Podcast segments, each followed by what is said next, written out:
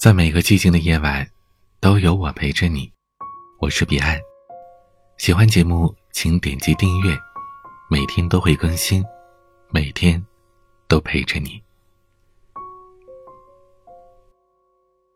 生活当中，我们不断的努力学习、工作，提高成绩，提升自己的地位，努力的取得一些成就。可有的时候，往往我们刚取得了一点点的成就，就变得骄傲自大，甚至目中无人了。我们都知道这样是不对的，可往往在不知不觉中就变成了自己最讨厌的模样。那么今天，彼岸就和大家聊一聊，如何让自己变得谦卑。不是有这么一句老话吗？人无千日好。花无百日红，风水轮流转，世事难预料。曾经我们看不起的人，可能一朝得志，飞上枝头变凤凰；曾经嘲笑的人，可能平步青云，得财又得势。别人记得林清玄曾经说过这么一句话：“唯有谦卑，才配得上你过人的智慧。”人生在世，谁也不用看不起谁，而是应当怀揣着一颗谦卑之心。唯有谦卑的低下头，不断的修行，才能够自由的行走四方。做人，不要太把自己当回事儿。曾国藩的家书是很多人都会参考的。曾国藩家书当中有很多内容都会引人深思，其中有这么一句话。家败离不得个奢字，人败离不得个义字，讨人嫌离不得一个骄字。骄奢淫逸是一个家族败落的开始，而狂妄傲慢是一个人衰败的开始。音乐指挥家达姆罗斯分享过一段亲身的经历，他在二十多岁的时候。在音乐上的造诣就已经是闻名全国。无论他到哪里巡演，都充满了鲜花和赞美。接着，他就洋洋得意起来，以为自己在音乐界的地位是独一无二，没有人可以撼动了。直到有一天，在乐团排练之前，沃尔特发现自己忘了带指挥棒，他正要派人回家去拿，可他的助手对他说：“您向乐队的其他人借一根不就行了吗？”沃尔特当时一想，嗯，别人怎么能有呢？这里不就我一个是指挥家吗？然而，他看到了大提琴手、小提琴手以及钢琴手各自掏出了一根指挥棒。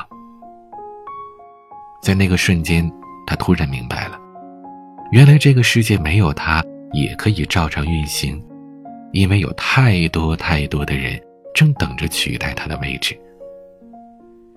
思想家培根曾经说过：“最大的谄媚者，就是一个人的自我。”在一个人的成长路上，不妄自菲薄是非常重要的。可一旦被高傲蒙蔽了眼睛，就会多了自以为是，少了自知之明。保持一颗谦卑的心，不高估自己，不仅是做人的姿态。更是人生的智慧。生活当中，我们常常见到一些狂妄自大的人，有着一定的钱财、权力或者名声，他们便自以为高人一等、不可一世了。可俗话说：“天狂必有雨，人狂必有祸。”当一个人开始变得目中无人、自以为是，那灾祸很快就会找上门来。还有一句老话是这么说的：“天欲其亡，必先而令其狂。”意思是，上天想让一个人毁灭，会先让他变得骄狂、狂妄自大。一个人一旦有了骄狂的态势，难免会侵害别人的利益，于是便起纷争。在四面楚歌之中，又岂有不败之理呢？谦卑的人，如春风般的温暖人心。他们虚怀若谷，善待每一个人，自然能够交好人，积好运，人生之路越走越宽。左宗棠有一句名言：“择高处立，就平处坐，向宽处行。”意思是，看问题要有长远的目光，接人待物要谦逊温和，凡事要留有余地。境界越高的人，在处事方面就越是谦卑朴实，而不是盛气凌人、傲慢无礼。曾经。我去过一个讲座，讲师是一位享誉海内外的法学专家，很多人慕名而来，座无虚席。不过呢，由于讲师飞机延误，没能准时到达。当我们看到他匆匆忙忙地赶到现场时，他先向讲堂里将近千名同学深深地鞠了一躬，表示歉意，而后他再向站着的听众表示感谢。在讲座结束之后，他又深深地向在场的人。鞠了一躬。那场讲座的具体内容我已经记不太清了，但他身上谦卑的态度却历历在目。他在同学面前没有因为自己是专家而高高在上，而是保持平等的姿态。他更考虑到了每个人的感受，真诚地表达自己的歉意。在这个浮躁的时代，骄傲和个人主义常常是大行其道。失去了尊重他人的观念，可事实上，一个人最大的魅力是骨子里有的坚强，言行中有教养，交往中有包容，心底里有善良。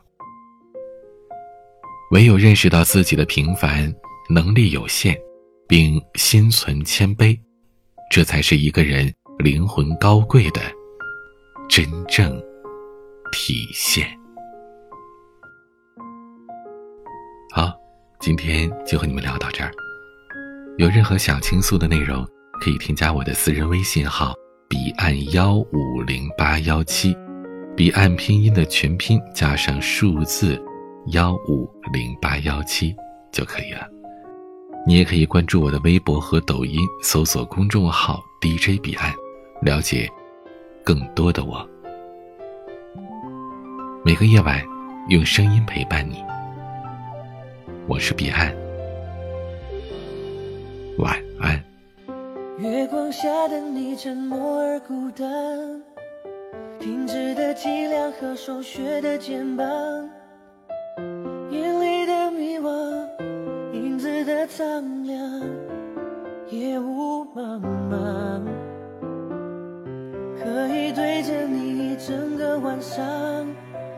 什么都不说，数着呼吸幻想，想着真实的你到底怎样，怎么坚强？等爱情悄悄的落痕迹化成一件外衣闭上眼前的你我思念到了底就一直逗留在你心里。因为我遇见你像一场虚拟的游戏我认识你也只是网路上一段讯息。你若不在